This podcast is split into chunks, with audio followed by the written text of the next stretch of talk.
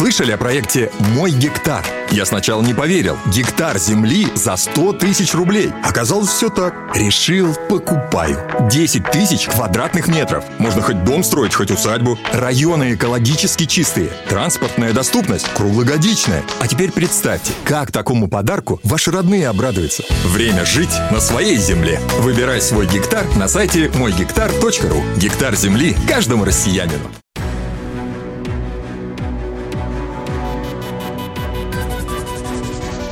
Антиковид. Проект радио «Комсомольская правда» о коронавирусе и вакцинации.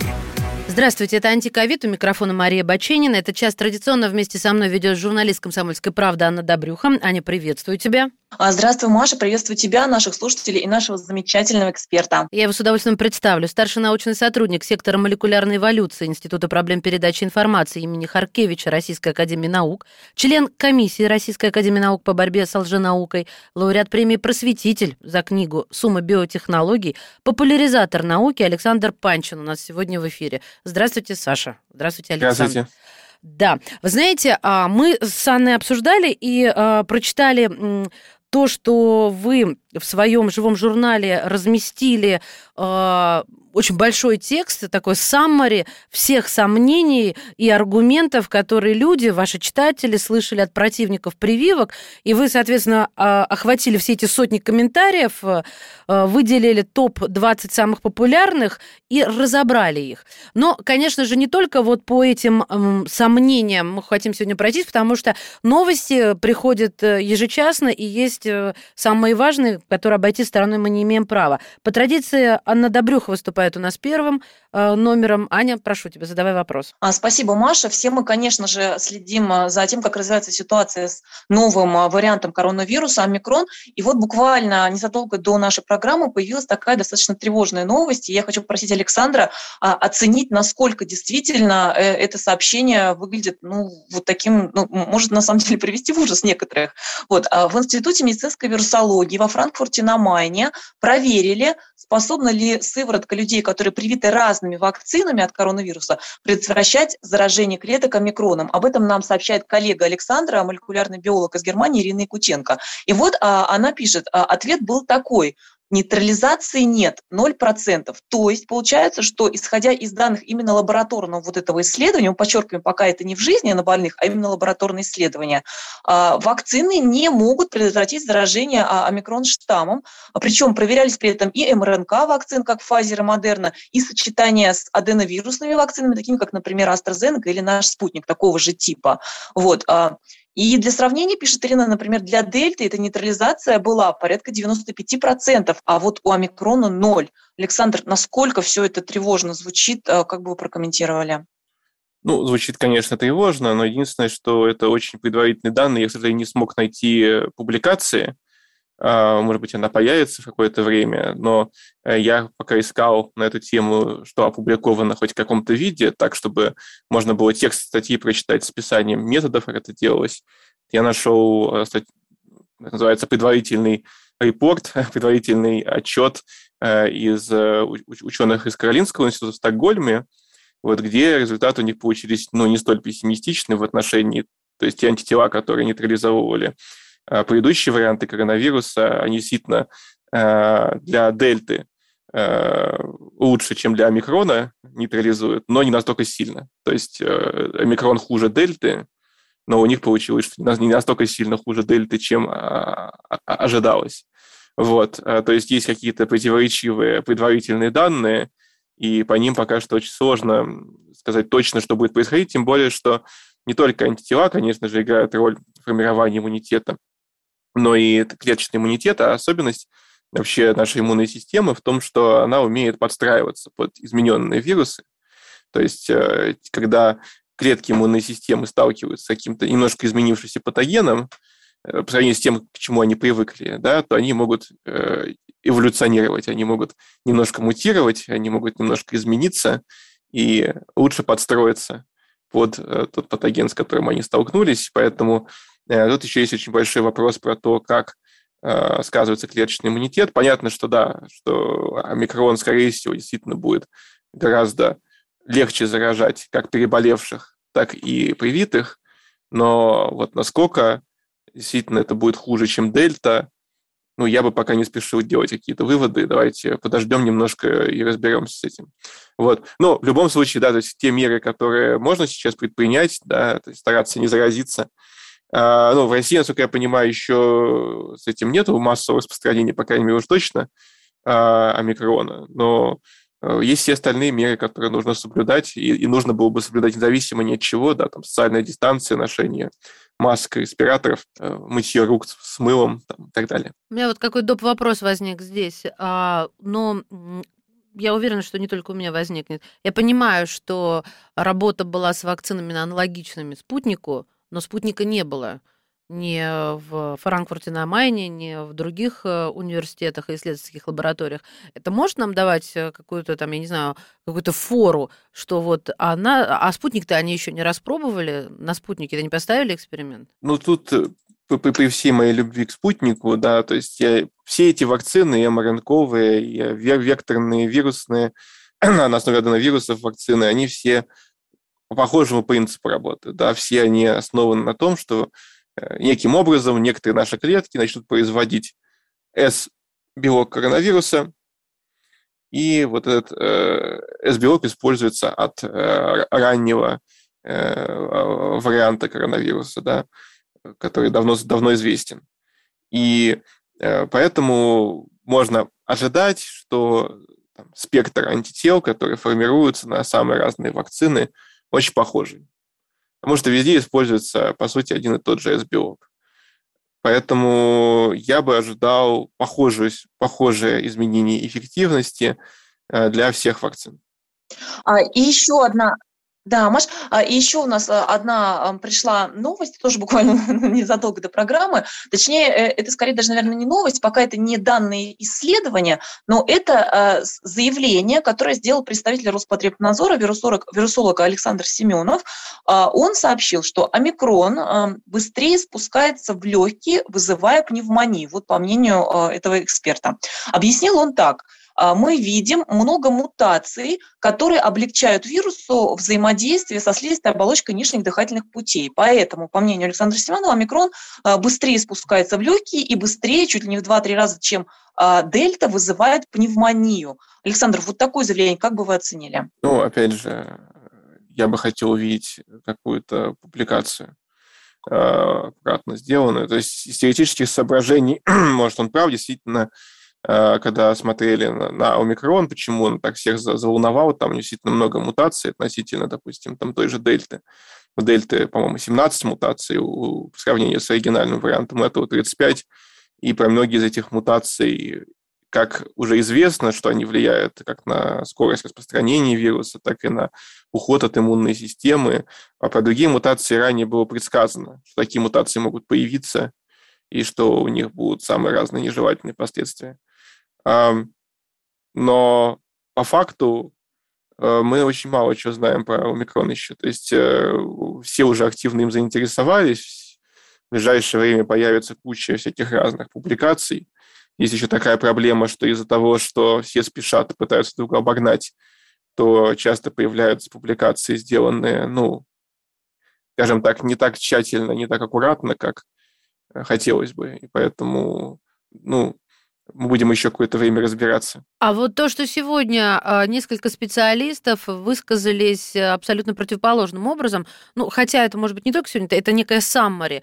Кто-то предполагает, что а, омикрон положит конец пандемии, кто-то предполагает, что а, наоборот все станет хуже, кто-то говорит о том, что погодите, надо подождать декабрь. Вот э, к этим высказываниям, которые распространяются в СМИ, вы как относитесь?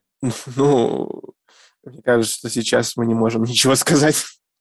вот. То есть э, можем предположить, наверное, с высокой вероятностью, что э, омикрон будет распространяться, э, и что в какой-то момент он может до нас дойти. Это то, на что я бы, ну, там не на 100% рассчитывал, да, но с высокой вероятностью. Я могу сказать, то есть э, только э, я прагматик, да, то есть э, вместо того, чтобы гадать, что произойдет, нужно, конечно, предположить худшее и начать к этому готовиться. А готовиться к этому понятно, как нужно. Вот сейчас а, у нас уже известно, да, чем отличается омикрон генетически от там дельты, от э, альфы, от беты.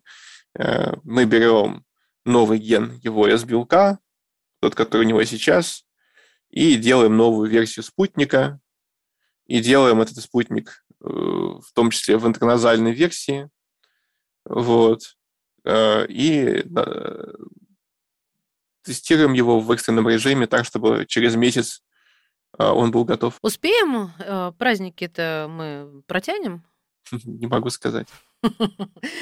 А, ну вот, смотрите, коллеги, мы то, что мы уже реально видим, а сейчас мы можем следить за ситуацией с распространением омикрона не только в ЮАР, но и в странах Евросоюза и Великобритании. То есть уже приходят данные, что в Великобритании минимум 2% а, положительных проб, то есть да, ПЦР-тестов положительных на коронавирус, а потом подтверждают, что это омикрон. То есть это уже реально, причем появился он вроде совсем-совсем недавно, и так быстро вот он набирает силу. В Швейцарии приходят данные, что 3, почти 4% положительных проб. А, исходя из этого, некоторые эксперты делают предположение, что уже к Новому году омикрон может ну, чуть ли не захватить Европу и стать там, ну, если не преобладающим, то близко к тому. Александр, вот вам кажется это правдоподобно? Дайте я подвешу интригу, я прошу прощения сообщений, потому что мы сейчас должны уйти на небольшую паузу, а Александр ответит в начале следующей части. Как раз э, люди подготовятся, э, поняв, что Александр прагматик и не кормит нас э, сладкими баснями. У нас в гостях, друзья, кандидат биологических наук Александр Панчин. Мы вернемся, не отключайтесь. Я предпочитаю правду, а не слухи. Поэтому я слушаю Радио КП. И тебе рекомендую.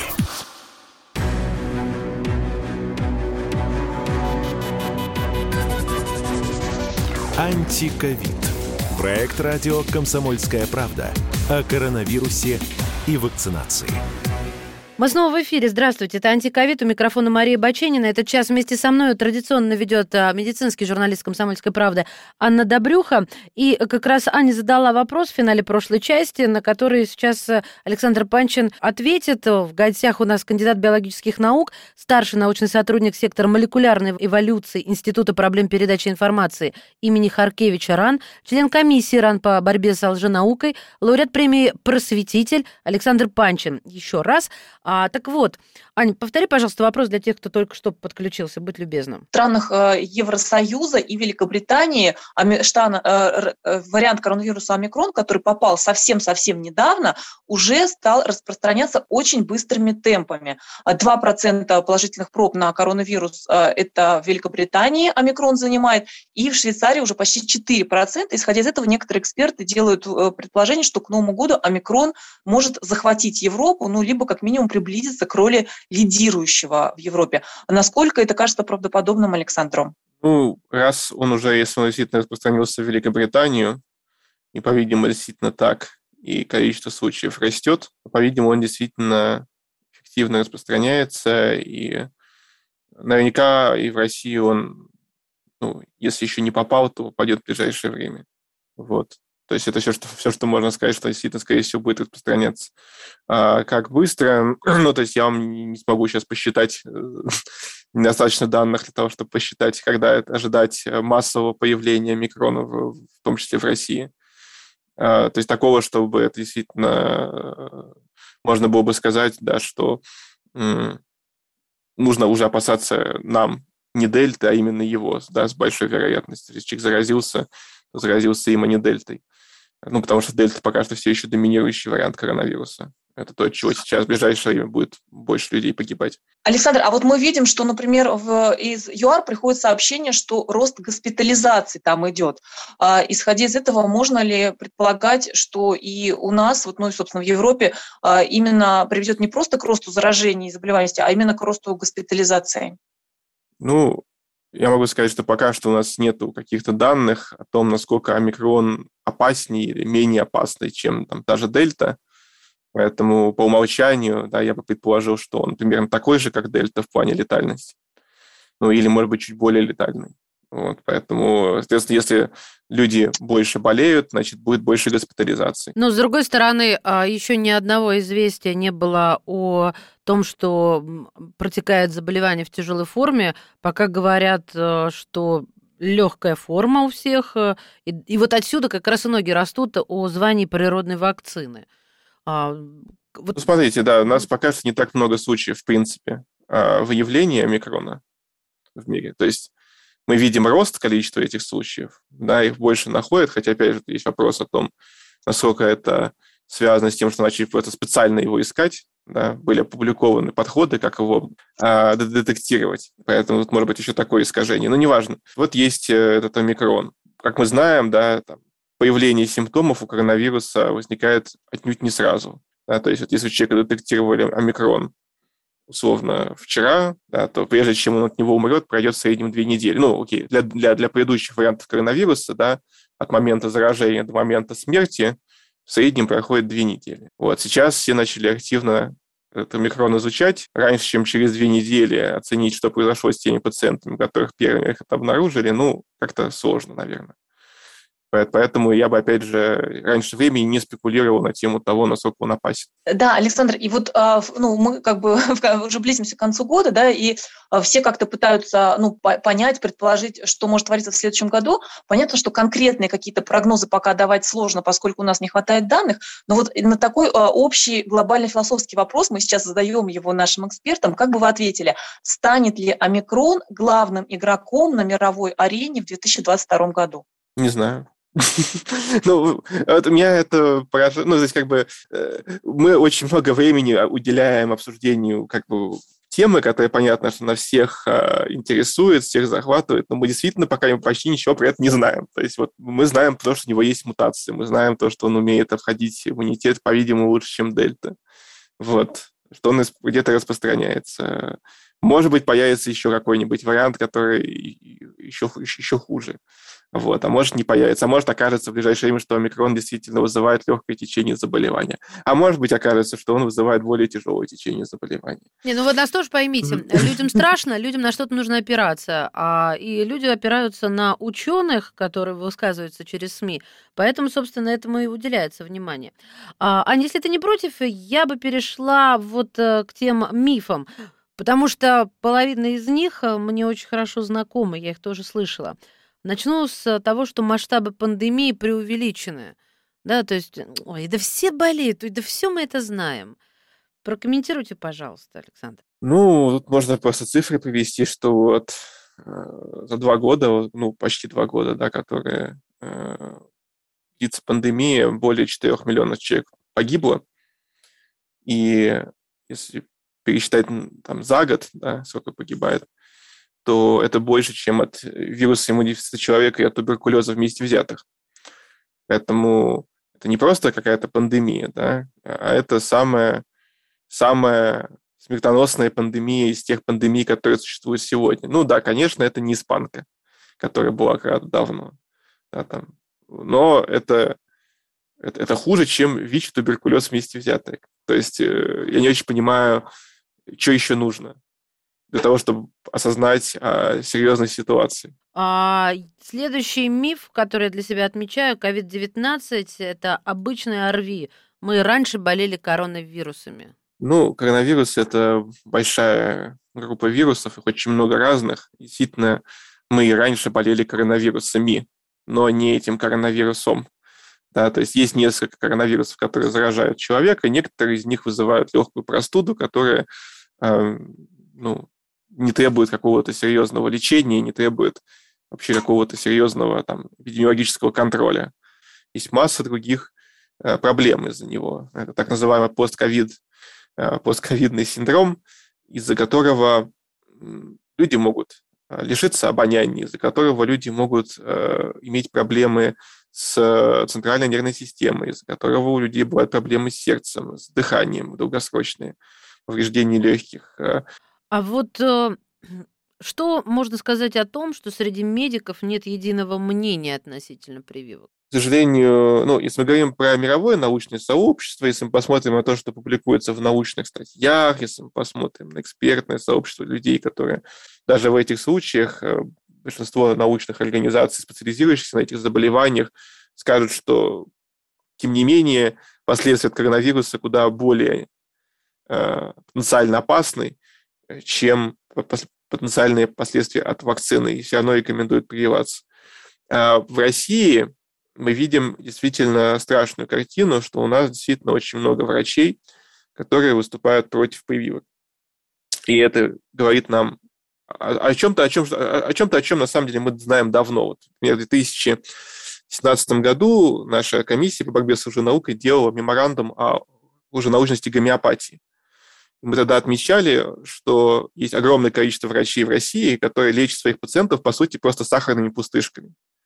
То есть это абсолютно некомпетентные люди. И таких людей выпускают в огромном количестве. У нас есть огромное количество врачей, которые вообще не понимают, как устроена современная наука. И поэтому ничего удивительного в том, что в условиях кризиса такой всплывают научных... на поверхности, да, вот все в условиях то, кризиса научных ну, сколько у нас э, списанных диссертаций, в том числе в области медицины, сколько у нас эм, вот, там, коррупции, люди, которые э, выписывают лекарства, потому что к ним зашли и занесли денег.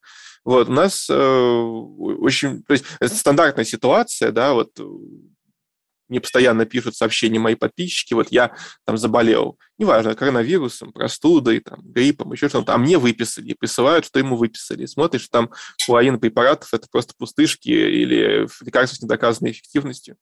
Вот, вот эта картина медицинская, в которой мы видим. Поэтому в каком-то смысле да, можно это развернуть в другую сторону, да, как это мог бы сделать в меру рациональный антипрививочник, э, который при этом все-таки недостаточно хорошо разбирается в теме, но при этом рациональный, то есть не дурак.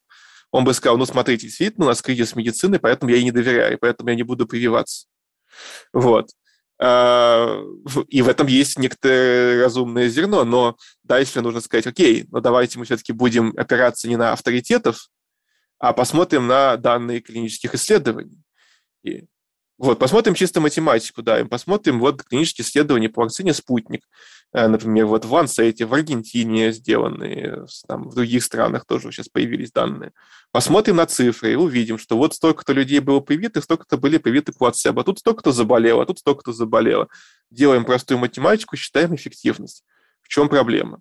Вот, и нам не нужно опираться на, э, на государство, на, то, на Минздрав, на Э, на экспертное мнение. Мысль э, ясна, очень, очень, очень ясна. Спасибо за такой вот четкий ответ. Друзья мои, еще одна пауза, мы снова в эфире. Александр Панчин, кандидат биологических наук. Я слушаю «Комсомольскую правду», потому что «Радио КП» — это корреспонденты в 400 городах России. От Южно-Сахалинска до Калининграда. Я слушаю «Радио КП» и тебе рекомендую.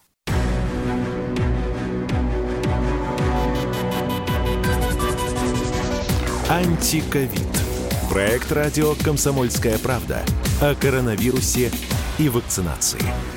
Мы возвращаемся в эфир. Здравствуйте, это «Антиковид». Меня зовут Мария Баченина. Вместе со мной эту программу ведет медицинский журналист «Комсомольской правды» Анна Добрюха.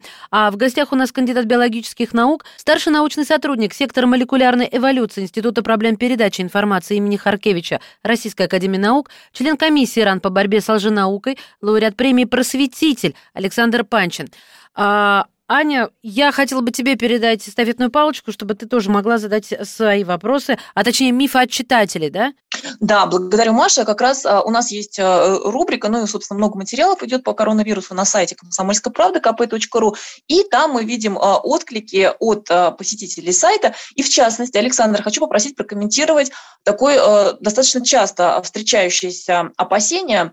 Значит, люди пишут, мы боимся, что а, аденовирус в составе спутника, а мы знаем, да, что это векторная вакцина, которая в качестве такого транспортного средства э, использует э, аден, аденовирусный вектор, обезвреженный там и так далее, безопасный, как нас уверяют. А люди пишут нам, а, что они боятся вот чего. Аденовирус в составе спутника занесет генетический материал а, в ядро клетки, произойдут какие-нибудь мутации, которые спровоцируют в будущем онкологические заболевания. При этом люди пишут, что опухоли могут развиваться годами, условно через несколько лет вырастет количество э, видов, количество да. да, видов рака. Что бы вы сказали вот тем, кто вот этого боится? Ну, давайте э, разберемся. Да, смотрите, значит, вакцина «Спутник» состоит из оболочки аденовируса. При этом с исключением да, ключевых аденовирусных генов, которые позволяли бы этому аденовирусу размножаться или вызывать какое-либо заболевание. Давайте разберемся с этой частью да, вакцины. э, сами аденовирусы, полноценные аденовирусы, способны вызывать заболевания, способны размножаться, передаваться от клетки к клетке. Да, то есть полноценные настоящие аденовирусы не вызывают у людей сколь-либо серьезных заболеваний или какой-либо онкологии. Они известны давно, никто по поводу них не парится, и большинство людей ими болели. Поэтому э, эта часть вакцины, ее можно считать не опасней, заведомо не опасней, чем э, обычные аденовирусы. Обычные аденовирусы не опасны. Вторая часть вакцины, да, то, что она несет ген S-белка коронавирус. Опять же, у коронавируса есть 27, если не ошибаюсь, по-моему, 27 белков кодируется его геном. Из них используется только один. Опять же, это неполноценный коронавирус. Там никакого коронавируса да, в вакцине нет. Да, есть только один ген. При этом, э, если в норме, да, там, шиповидный белок, э, он находится на поверхности этого самого коронавируса, и он распространяется по всему телу, и он может проникать куда угодно. В случае с вакциной этот шиповидный белок, во-первых, он не путешествует в составе какого-либо вируса по телу человека. Во-вторых, он просто фрагментарно выставляется на поверхность клеток, которых, которые попала вакцина. И это делается для того, чтобы иммунная система да, распознала э, фрагмент этого S-белка, и дальше иммунная система, она не просто так утилизирует клетки, которые представляют этот самый S-белок, она их, их утилизирует очень аккуратно, Э, как бы, ну, понятно, что нельзя применять термин там, осознавая к клеточной системе, да, но а, так устроена ликвидация зараженных клеток или потенциально зараженных клеток, клеток, которые иммунная система считает зараженными, да, она будет считать такие клетки зараженными, те, в которые вакцина попала. А, это так их нейтрализовать, чтобы ничего из них никуда не выплеснулось. Потому что это же зараженная клетка, в ней, наверное, есть какие-то патогенные частицы, по мнению иммунной системы. Вот, и она их аккуратно так нейтрализует.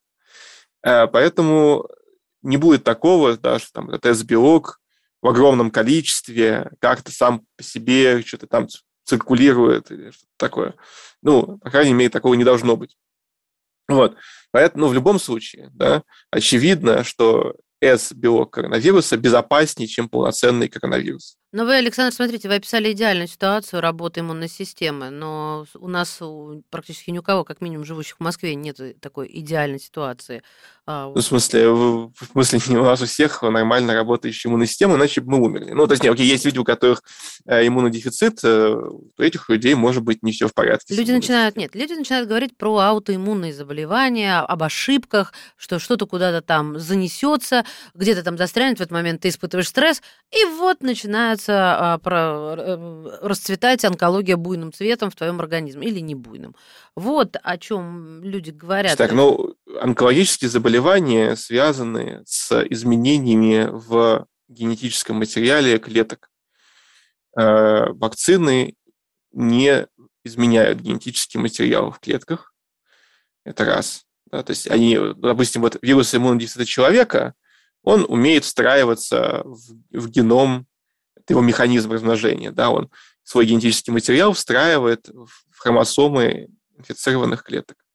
Да. Есть вирусы, которые умеют вызывать онкологические заболевания, такие существуют. Но, э, кстати, вот про ВИЧ я не встречал литературу на то, чтобы он вызывал. Ну, гипотетически, наверное, мог бы, но ну, в общем, я не видел таких работ. Ну, может быть, они есть, я боюсь сейчас. Это прокомментировать, это не важно. Есть вирусы, которые умеют, э, про известно, что они связаны с некоторыми э, онкологическими заболеваниями за счет того, что они могут вносить изменения э, в, в генетический материал клеток, которые они заражают. Но ни аденовирусы, ни коронавирус, кстати, ни вакцина от коронавируса основана на аденовирусах или на МРНКовой вакцины их механизмы размножения или работы не связаны с изменением генетического материала клеток. Поэтому, когда мы говорим про онкологию, то это, ну, как бы мимо кассы. Если мы говорим про э, аутоиммунные заболевания, опять же, э, никаких доказательств связи мы пока не видим. Ну, я продолжу свою позицию антиваксера. Да, который я сейчас исполняю. Я, я понимаю, да. Я исполняю. Нет, я для слушателей в первую очередь, чтобы никто даже не смел подумать, потому что я же на каждом углу это кричу. А я вам скажу так. Э, третья фаза клинических исследований спутника не пройдена. То есть о чем вы мне тут вообще говорить? Ну, значит, если мы открываем статью в Lancet, да, она действительно будет называться «Предварительные данные третьей фазы клинических исследований». Но если мы смотрим просто на цифры, которые там приведены, то даже по этим предварительным данным очевидно, что вакцина «Спутник» эффективна. И эффективность ее, ну, для того варианта, который циркулировал в России на момент проведения исследования, была более 90%. То есть более чем в 20 раз снижалась вероятность заболеть. А это а, уже вытекает из экспериментальных данных. Обсуждать там бюрократическую составляющую о том, а вот на этом закончилось исследование, оно будет продолжаться. Ну окей, оно может продолжаться хоть 10 лет, это исследование. Мы можем еще смотреть за этими людьми еще 20 лет, мы можем еще одно исследование провести, мы можем посмотреть в условиях э, изменившихся вариантов коронавируса, пожалуйста. Но это никак не изменит того факта, что для того варианта коронавируса, который тогда изучался, эффективность вакцины составляла более 90%. Понятно. Анна? А, да, и я продолжу а, то, то а, о чем пишут посетители сайта комсомолки. Часть людей спрашивает, ну вот мы до этого Александр нам довольно подробно рассказал о том, как э, построена, как работает э, вакцина «Спутник Ви». Ну, мы знаем, что, собственно, и «Спутник», и, например, зарубежные вакцины, такие как Pfizer э, и Moderna, они построены на использовании генетического материала коронавируса. То есть это не сам живой коронавирус, конечно же, это генетический материал, причем только определенного фрагмента коронавируса. Люди спрашивают, а зачем вообще в принципе использовать в вакцине генетический материал? Почему нельзя было бы взять сам вот S-белок коронавируса или частички этого S-белка, на которые вырабатываются самые лучшие нейтрализующие антитела, и вводить в качестве в составе вакцины вот именно уже фрагменты готового S-белка, а не генетический материал. Ну, ну, вообще, если мы посмотрим на вакцину Эпивак Корона, то примерно вот это там пытались сделать. Не, не полностью S-белок они использовали, а фрагменты S-белка э, пытались использовать для того, чтобы сделать вакцину. Но у них по-видимому, случилось какое-то Но затык. у них не получилось. Ну, в общем, получилось не так, как хотели, да. Вот, то есть, в принципе, есть разные подходы к созданию вакцин, да. Ну, вот там можно использовать вообще инактивированный вирус. А, можно использовать э, пептиды, э, можно, ну, фрагменты, да, из белка. С полностью, с полноценным S-белком там могут быть сложности. Я сейчас не готов прям подробно прокомментировать. Но тут э, нам важно, чтобы белок был в правильной конформации, нам надо, чтобы он, э, опять же, если он будет циркулировать в крови, как он будет э, сам... Тут, тут же еще есть преимущество, на самом деле. То есть люди не понимают, что это замечательно, что этот белок производится внутри клетки. Потому что, опять же, это э, значит, что он не, он не просто свободно где-то там циркулирует у вас в крови, да? а это значит, что он клетка его производит, дальше клетка его в некоторой степени фрагментирует, и фрагменты выставляет на поверхность, да, как сигнал для иммунной системы. Вот. И это замечательно. Это так, она, так и работает наш, на, на, наш иммунитет. То есть, и, может быть, это и объясняет то, почему э, вообще-то, вообще-то, да, и, и векторные мрнк вакцины показали а, очень высокую эффективность по сравнению, допустим, с, э, не знаю, допустим, с вакцинами от гриппа, которые классические, которые использовались раньше. Друзья мои, прерываю нашу с вами очень увлекательную беседу. Кандидат биологических наук Александр Панчин, и мы вернемся, не отключайтесь. Я слушаю Радио КП, потому что здесь Сергей Мартан, Дмитрий Гоблин-Пучков, Тина Канделаки, Владимир Жириновский и другие топовые ведущие. Я слушаю Радио КП и тебе рекомендую.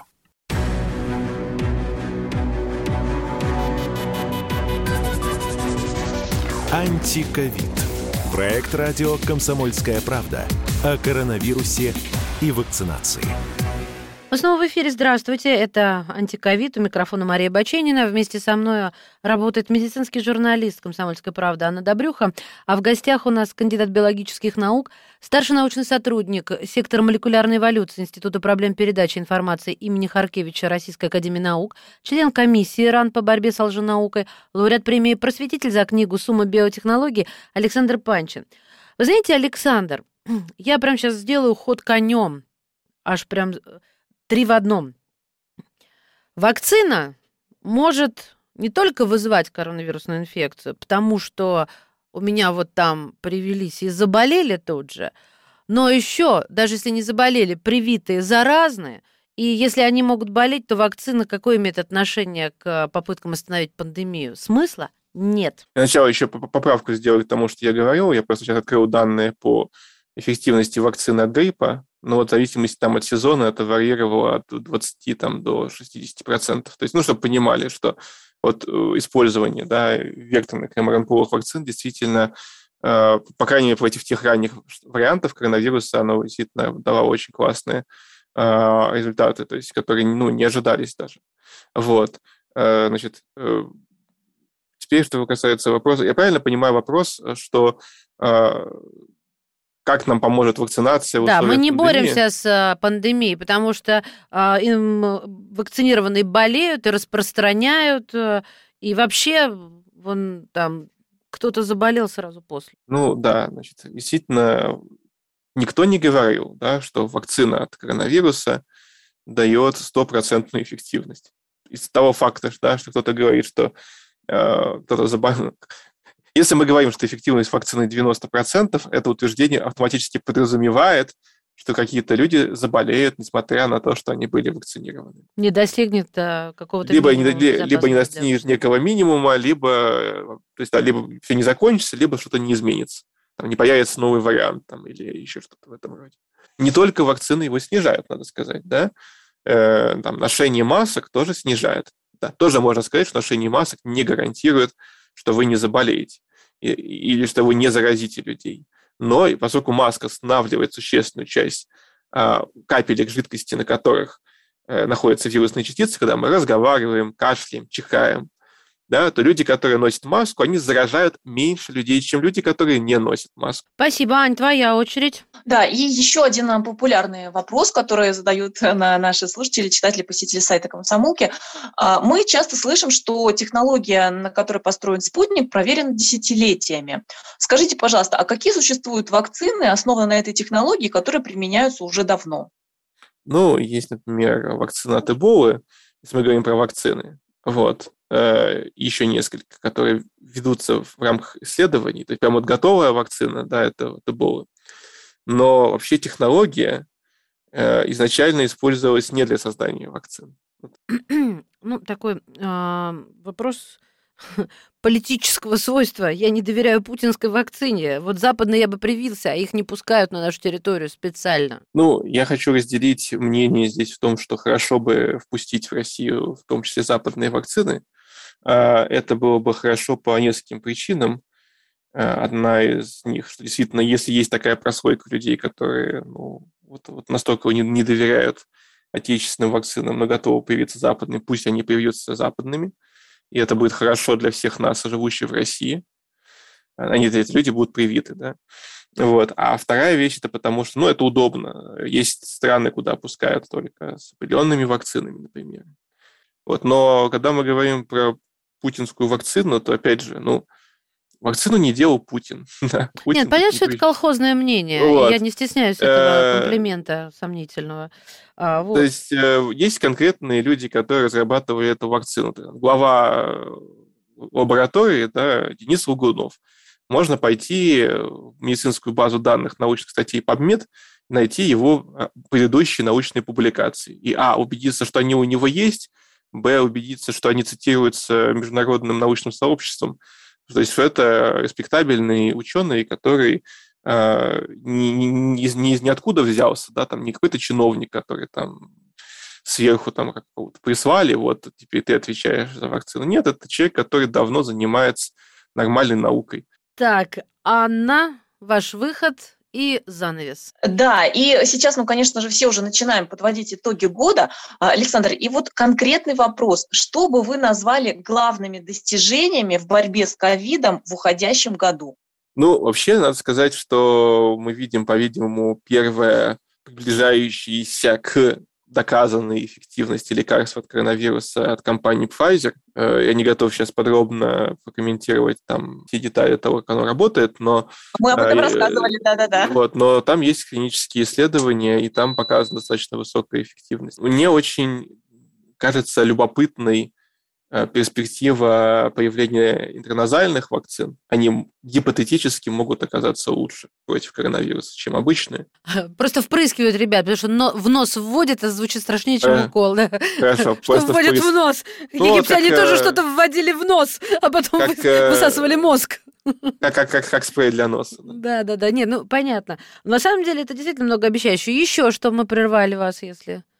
Есть еще достижения, на ваш взгляд? Ну, э, ни для одного вируса в истории человечества, насколько я могу судить, не было такого активного изучения вообще самого вируса. Да? То есть, когда у нас там, за год выходит там, сотни тысяч э, научных публикаций, в этом есть и, и, и минус, и плюс.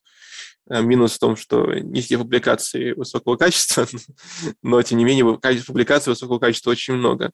И у нас огромное количество генетических данных про вирус, то есть это миллионы полностью прочитанных э, геномов коронавируса. Те меры, которые сейчас принимаются, они, они как бы общерациональные, не вытекают из каких-то там супер актуальных новых данных, которые мы получили, но я думаю, что в ближайшее время э, будем лучше понимать, как вирус распространяется, кто его распространяет, и, может быть, появятся какие-то уже более осмысленные способы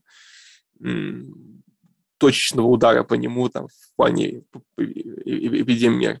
Я поняла. Саша, я не могу вас э, не спросить. Мне кажется, это даже больше финальное, чем то, что э, спросила Аня. Но ведь вот это вот, я слышу чаще всего, это личное дело каждого. Если хотите, прививайтесь, а меня оставьте в покое. Скажите, а вы не считаете, что это личное дело? Ну, также можно сказать, да, ну, мне кажется, есть несколько аналогий. Да? Там, аналогия первая. Вот у нас есть э, правило, что если ты едешь за рулем, то ты должен быть пристегнут. Да, это, это не личное дело каждого. Ну, потому что, предположим, э, вот попали в аварию, да, и вы умерли, потому что ремень был не пристегнут. А тот человек, который, с которым у вас авария, да, а, он, получается, уже не просто случилась авария, а случилась авария с летальным исходом.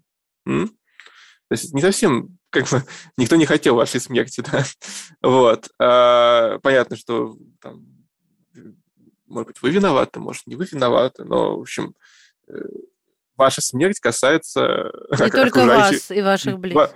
Ну, или, или, знаете, как вчера в Канаде сказали, извините, вклиниваюсь, у меня просто рот так открылся, когда это прочитала. Они назвали а, нацизмом, по-моему, да, нацизмом, а, то, что власти а, запретили въезжать людям из ЮАР. А, ну, то есть перекрыли, да, вход, как в большинстве. Вот они так, так решили, потому что, ну, омикрон, нет, не слышали, нацизм, точка. Не, ну, как, бы, как будто бы люди не понимают, да, что вирус несет смерть что это опасно, да, что э, если вы не соблюдаете те меры, которые требуется соблюдать, то вы можете кого-то убить. Вот, вот люди этого не понимают. Нет, потому а... что мы все живем вечно, и как-то с этой иллюзией до самой смерти, наверное, все, все бессмертные. Ну, может быть, люди не хотят брать эту ответственность. Вот меня, например, ну, я вчера был в метро, а, События вот я... так наполнились. Нет, нет, нет, нет, но я, я в метро, я, я, я, у меня нету, у меня нету автомобиля, я либо на метро, либо на такси, угу. вот. А, и вот э, я был вчера в метро, и вот рядом со мной просто стоял человек э, без маски, начал кашлять, ну, как бы, надеюсь, не коронавирусом. Вот.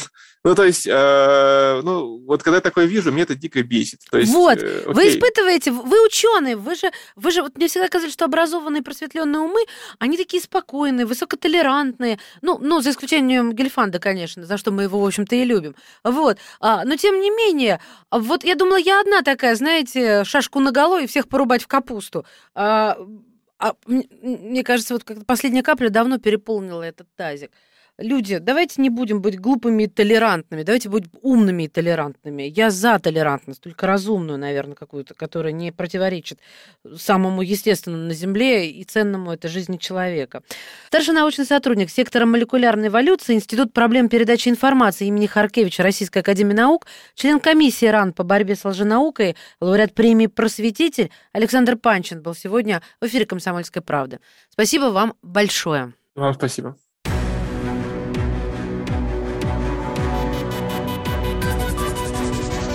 Антиковид.